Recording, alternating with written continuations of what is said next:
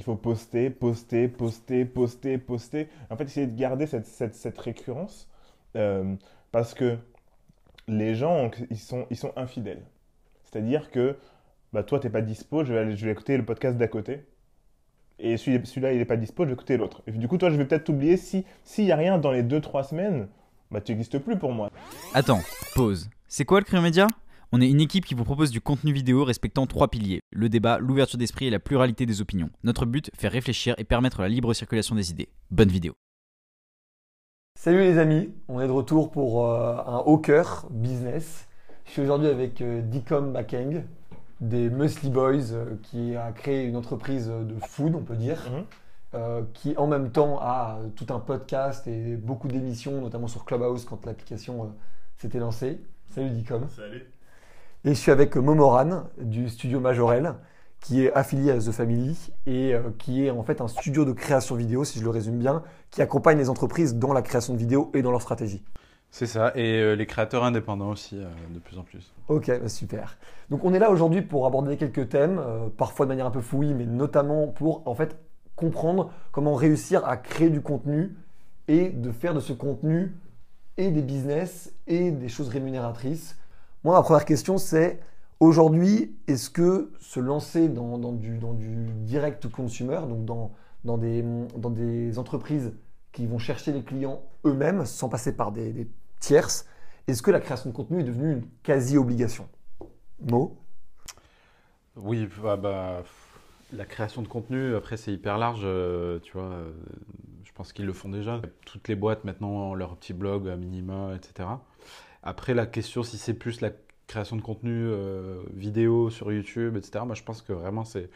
Je dirais pas que c'est obligatoire, mais c'est tellement accessible aujourd'hui que c'est dommage de ne pas le faire. Euh, et après, euh, ouais, il faut, faut, faut, y aller. Hein. Moi, typiquement, nous, on crée du contenu pour des entreprises et on le faisait pas pour nous. Tu vois, depuis, je crois, il y a à peine un mois qu'on commence vraiment à créer beaucoup de contenu de notre côté. Et clairement, tu vois la différence, tu vois, euh, que ce soit des, petits reels euh, marrants sur euh, Instagram, même maintenant c'est sur YouTube, les, ils ont, je sais plus comment ils ont appelé ça.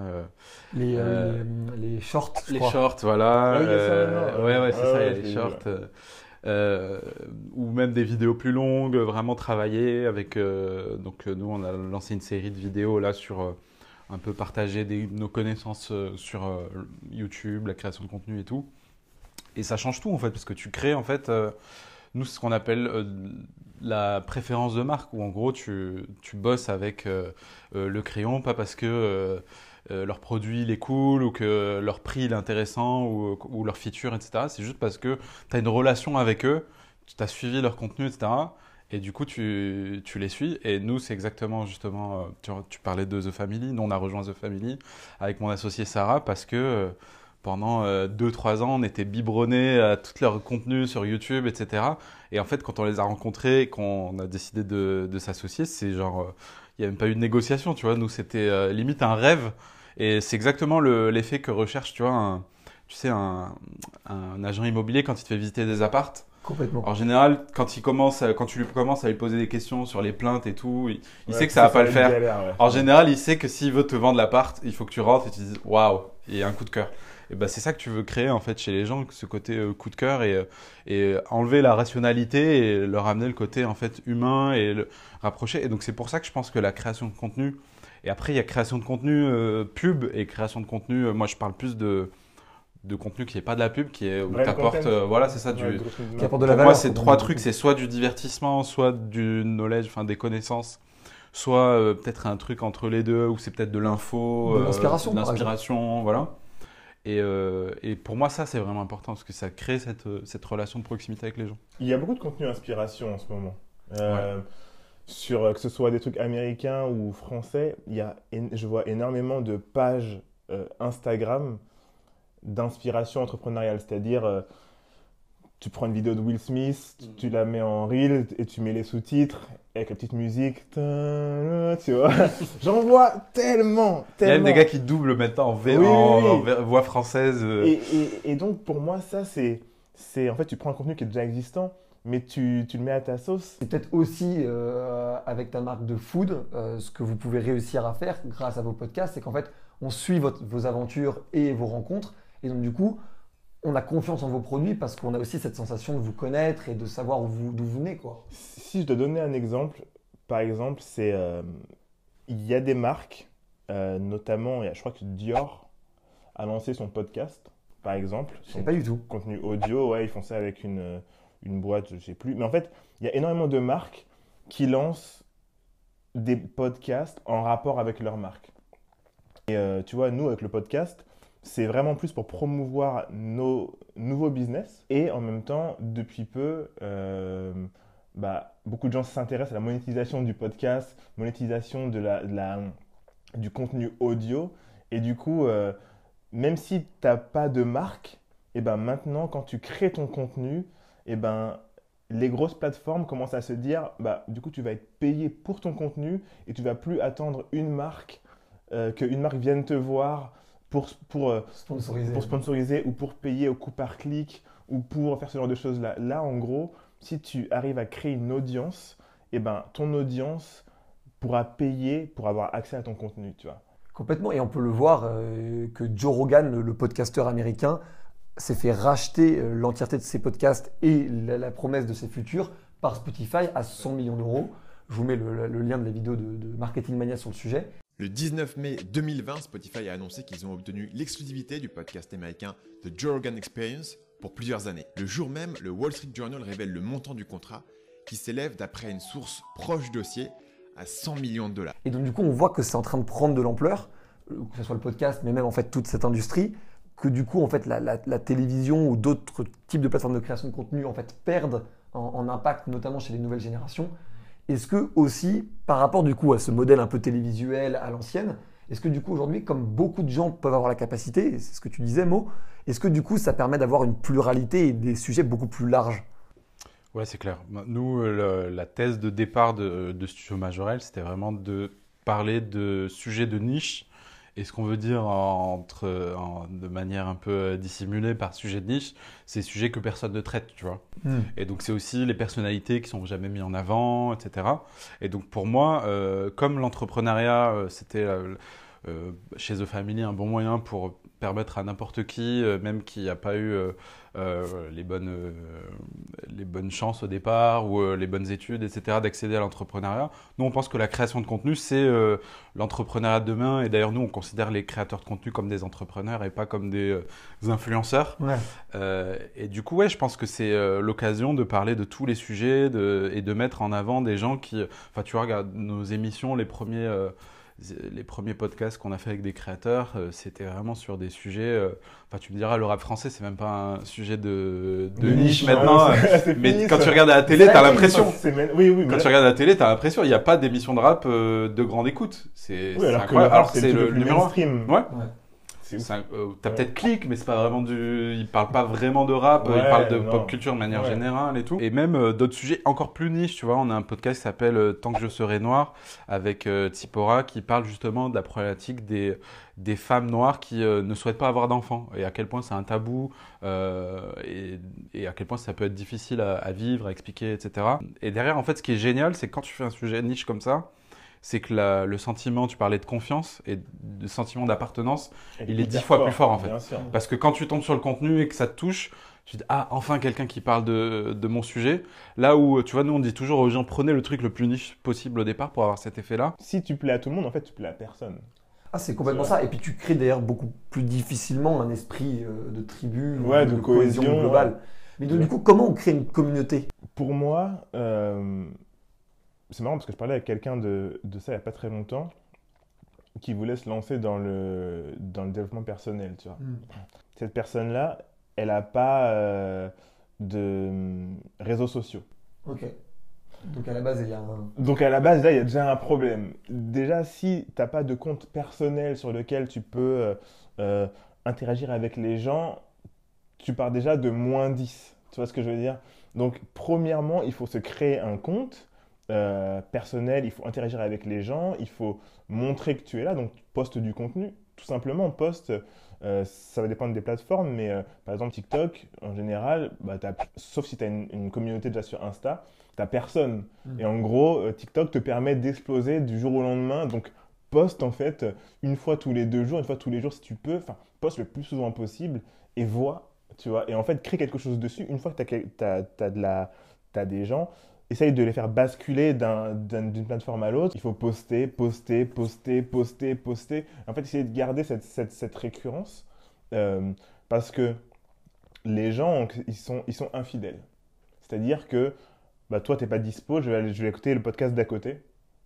Et celui- celui-là, il n'est pas dispo, je vais écouter l'autre. Du coup, toi, je vais peut-être t'oublier. Si- S'il n'y a rien dans les 2-3 semaines, bah, tu n'existes plus pour moi. Tu vois ce que je veux dire? C'est comme les enfants. je euh, les enfants, je crois, avant euh, un certain âge, les, les nourrissons, quand par exemple ils vont te regarder et que tu vas jouer à cache avec eux, tu vas disparaître et revenir comme ça, en fait, dans leur tête, si tu disparais sous la table, tu n'es vraiment plus là.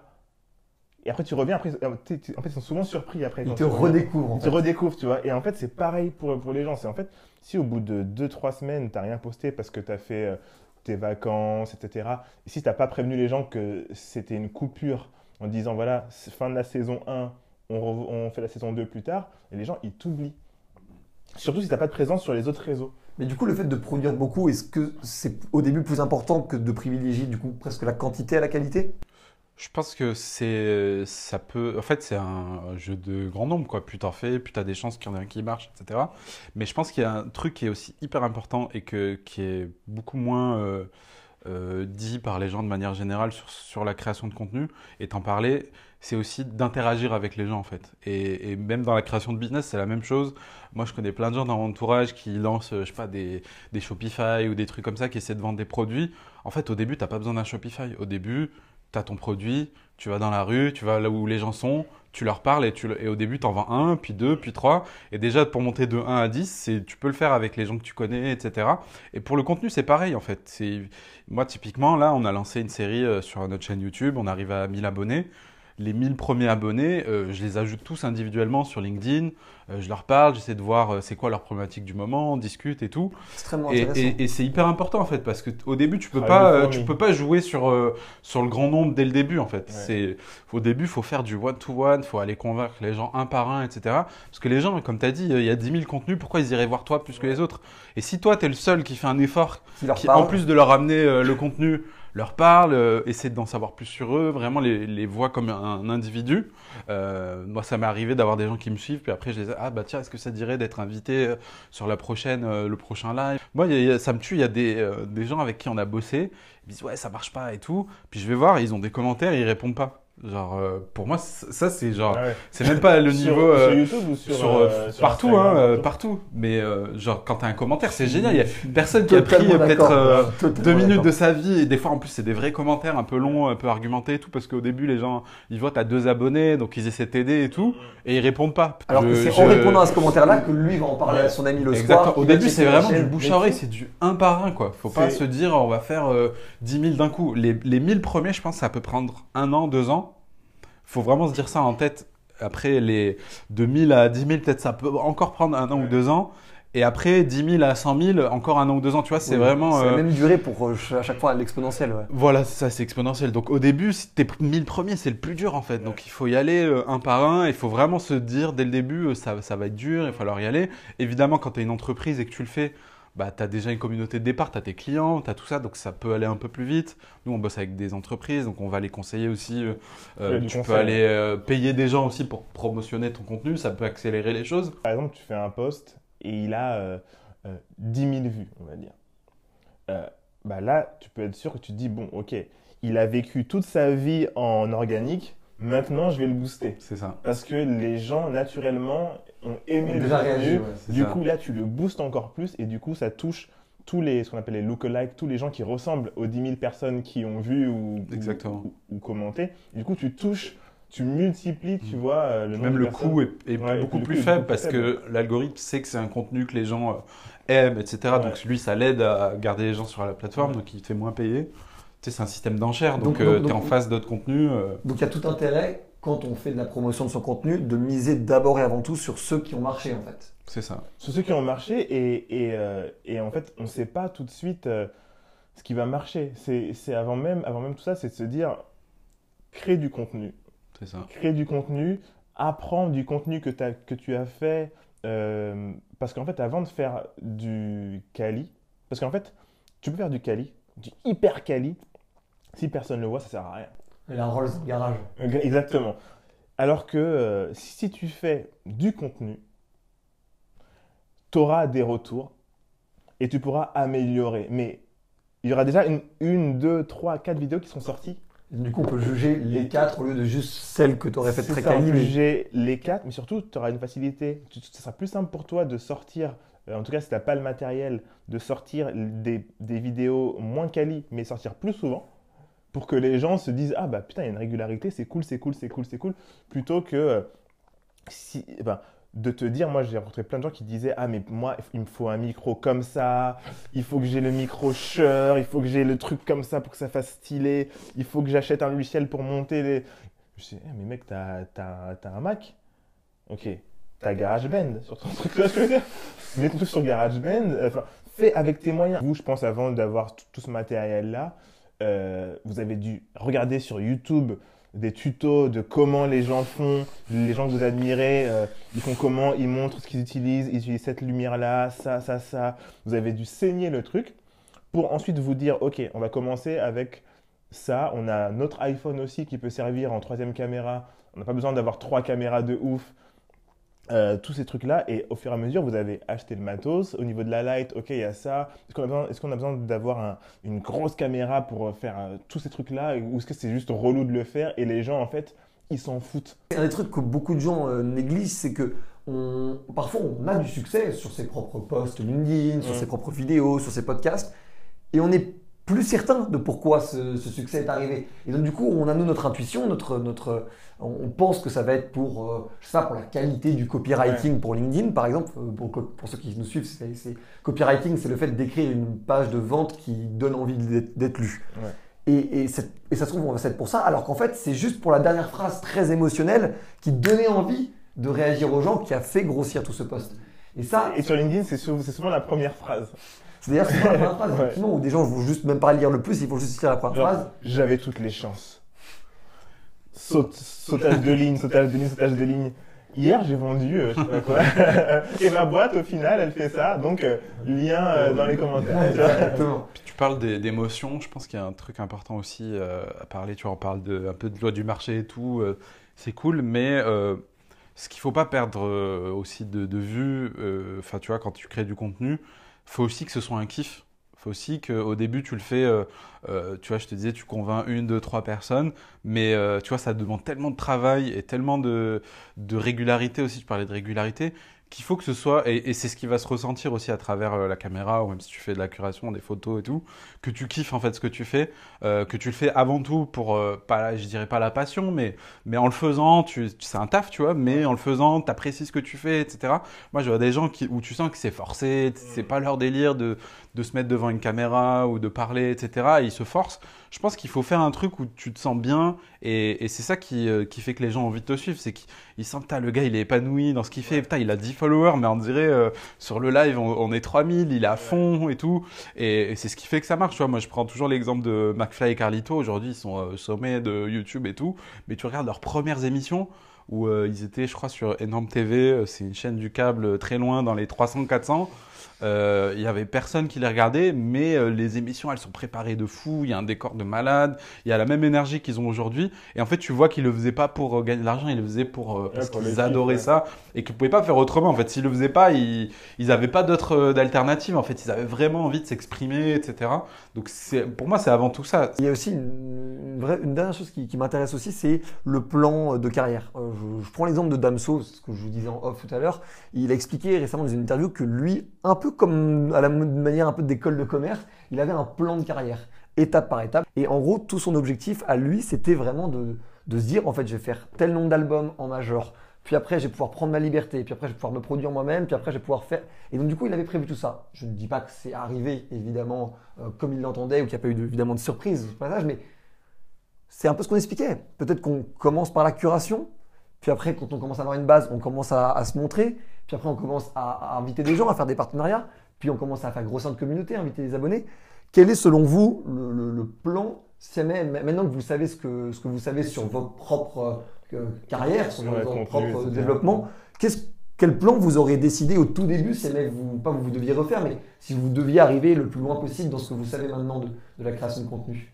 Dicom. Euh, alors, je vais parler du, du podcast. Et en général, en fait, être propriétaire de, de ses. Au même titre que dans le monde de la musique, être propriétaire de tout son contenu. euh, c'est hyper important parce que là, on le voit euh, avec le- les podcasts, il y a eu pas mal de, de, scandales euh, en 2020, notamment aux États-Unis et au UK, avec des, des contenus de, de po- podcasteurs femmes euh, qui sont entrés sous, la, sous le giron de Spotify et que du coup, à un moment, elles sont fait virer de leur propre podcast.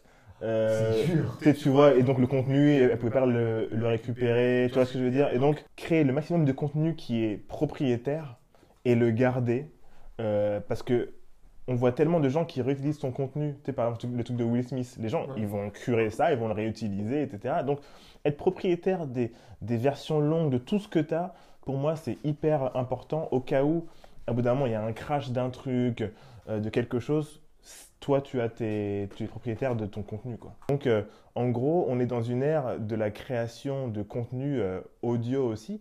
Et au même titre que la musique, les gens passent du temps à écouter des podcasts et du contenu audio. Donc, ça a de la valeur et il faut en être propriétaire, même si c'est diffusé sur d'autres trucs, tu vois. Parce que le jour où tu veux mettre une pub sur ton truc, machin, et ben tu peux le faire, tu vois. Mm, mm. T'es maître de ta destinée. Tu parlais d'Amso. euh, après, d'Amso, c'est il y a beaucoup de storytelling et il y a aussi le biais du. Bien sûr. Il y a le biais du vainqueur, tu vois. c'est la réalité. L'idée c'est m'intéresse ça. plus que la Mais réalité. il il raconte, il dit ça une fois qu'il y est arrivé, donc euh, Ouais. tu vois pas tous les gars qui avaient des plans euh, Oui. qui sont encore à Bruxelles en train d'attendre, tu vois. Non mais c'est vrai, c'est vrai. Donc C'est euh, c'est un peu un biais euh, cognitif, mais euh, mais ouais, moi je suis, je suis d'accord avec toi. Faut euh, la propriété, c'est c'est vraiment hyper important. Nous tous les créateurs qu'on accompagne dans la création de leurs médias, on essaie dès le début de leur expliquer. Nous, on n'achète pas vos droits, on vous accompagne dans la création de contenu. Euh, on fait un deal où on partage euh, votre, ce, que, vous arrivez à gagner grâce au contenu, euh, mais les droits, ils resteront toujours à vous, etc. C'est vraiment pas l'objectif.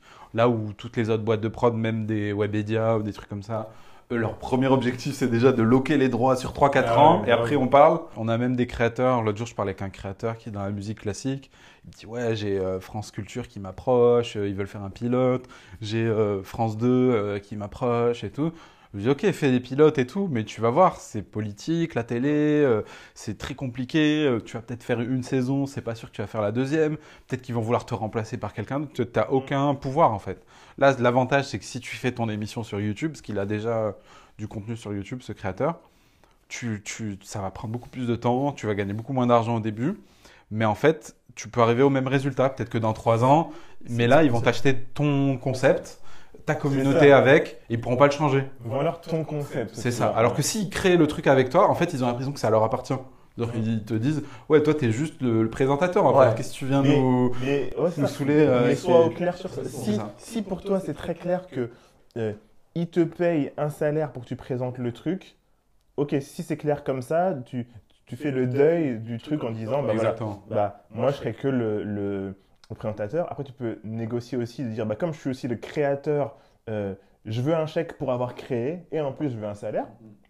Parce que, c'est- parce que eux vont pas, ne vont pas hésiter à te le demander si, si c'était le contraire. Tu vois. Ouais, Donc, il faut demander. Et en plus, euh, pas parce que tu fais ça qu'il faut négliger ta chaîne YouTube ou ton activité. Ah, euh, ouais, c'est précédemment. ça, ça, parce qu'en fait, même utiliser la, la visibilité que donnerait euh, Ouais. France Télévisions ou France Culture pour justement faire booster tes Mm. propres canaux. mais ça, faut le négocier parce que ça, les, les chaînes comme ça, c'est des, des anciens, hein, les mecs qui sont sur ces chaînes-là, donc ils vont te dire Ouais, mais du coup, euh, ton contenu sur YouTube, euh, on préfère que tu le fasses moins parce que ça va venir cannibaliser ce que tu fais sur euh, France 2. Et ça, il faut être hyper ferme en disant que toi, ton truc, il était là avant et donc tu vas pas l'arrêter. Euh, pour, euh, pour qui que ce soit, en fait, tu vois. Et ça, faut vraiment être ferme et pas dire, ouais, je peux l'arrêter un petit peu parce que tu reprendras, tu reprendras jamais, sauf quand ils t'auront viré.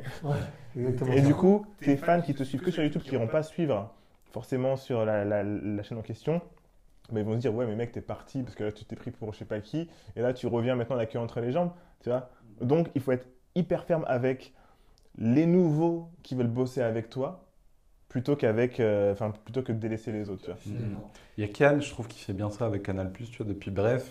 À chaque fois, les... a- tu sentais qu'il y avait un deal où au bout d'un moment, les épisodes, ils arrivent sur YouTube, sur sa chaîne à lui, euh, il garde les droits sur le long terme. Enfin, tu vois, c'est, je trouve qu'il fait bien ça, tu vois. Même, euh, là, récemment, son émission, euh, Un bon moment. un bon moment, c'est sponsorisé par Canal. Ils savent bien négocier, en fait, ce, ce truc-là, parce qu'ils savent qu'en fait, euh, aujourd'hui aussi, quand tu crées du contenu euh, à la télé, c'est beaucoup consommé, surtout si tu t'appelles Kian ou même euh, ta Ouais. clique avec Moule Dachour. C'est consommé sur, euh, sur YouTube en fait. ouais, Donc ouais. si, tu, si la chaîne t'autorise pas à le diffuser ou si elle qui maîtrise le truc Ah, et- et, qui met pas les, les bonnes miniatures ou les bons trucs comme toi t'a- t'aimes faire, ça va pas marcher. En fait, il faut être un requin. Euh, et quitte à ne pas avoir le deal, au final. Parce que, au final, s'il y a le deal et que t'as pas été assez requin, c'est toi qui payes les pots cassés. à la fin. Tu vois, c'est toujours Ouais, ça. bah, bloqué après. dans le- T'as pas entendu l'histoire là du gars de. C'est une télé-réalité, je crois, en, Corée, où le gars il se retrouve dans l'émission, c'est un truc de boys band, tu sais, et il se retrouve dans l'émission un peu par hasard parce que ses potes l'ont invité et tout. Et euh, il se lance dans le truc, euh, il dit vas-y, je le teste et tout, mais il a pas envie de le faire, tu vois. Et en fait, ça s'avère qu'il- parce qu'il sait pas chanter, il sait pas danser, il sait rien faire. Et en fait, je sais pas, ça marche trop bien, les gens le kiffent. Son côté nonchalant, qui fait rien, qui veut pas danser et tout, il kiffe. Et ils votent tous pour lui à chaque, à chaque semaine. Et au bout de trois semaines, il dit aux gens, s'il te plaît, arr- arrêtez de voter pour moi, j'ai pas envie de faire ça. Et en fait, il se rend compte qu'il peut même pas arrêter parce qu'il a signé un contrat. Et que- tant que les gens le votent pas dehors, il, il- il est obligé de rester. Plus il va dire Et du coup, à chaque- Et exactement, c'est exactement ce qui s'est passé. Et au bout d'un moment, les gens, en fait, ont fait une camp... enfin, les gens qui sont fans de lui, ils ont compris qu'il voulait sortir et ils ont fait une campagne pour qu'il, genre, voter contre lui, tu vois, genre pour lui rendre service. Et il a fini par sortir. Mais c'est pour te montrer à quel point un contrat, parce qu'en fait, s'il sortait du contrat, il devait payer. Non, c'est pire, il devait payer une amende. Il devait payer, euh, dur, ouais. euh, en non seulement rembourser ce qu'il a gagné, mais en fait payer euh, Des dédommagements à la, à la les chaîne, dédommagements pour- exactement du- de ce qu'ils ont, ce qu'ils ont perdu à cause de lui, parce qu'il leur ramène énormément de gens qui votent, euh, tu vois, ça fait du, de, de l'argent, Ouais, etc. ouais. Donc, et il y a souvent des contrats comme ça, tu vois, où les conditions, en fait, il faut regarder les conditions de sortie.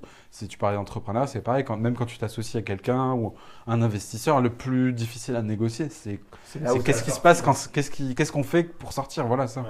Je vais terminer du coup cette émission par, euh, par une question assez simple. C'est euh, quel thème ça vous amuserait de, de voir sur le crayon euh, dans ce type de table ronde de business euh, sur différents sujets? C'est pas forcément la création de contenu. Quel sujet vous amuserait de, de voir Alors moi, ce qui m'amuserait de voir euh, pour, euh, pour ton audience, pour votre audience, euh, je sais pas quelle tranche d'âge c'est, C'est euh, globalement 18-34, mais on va dire 18-30 en vrai.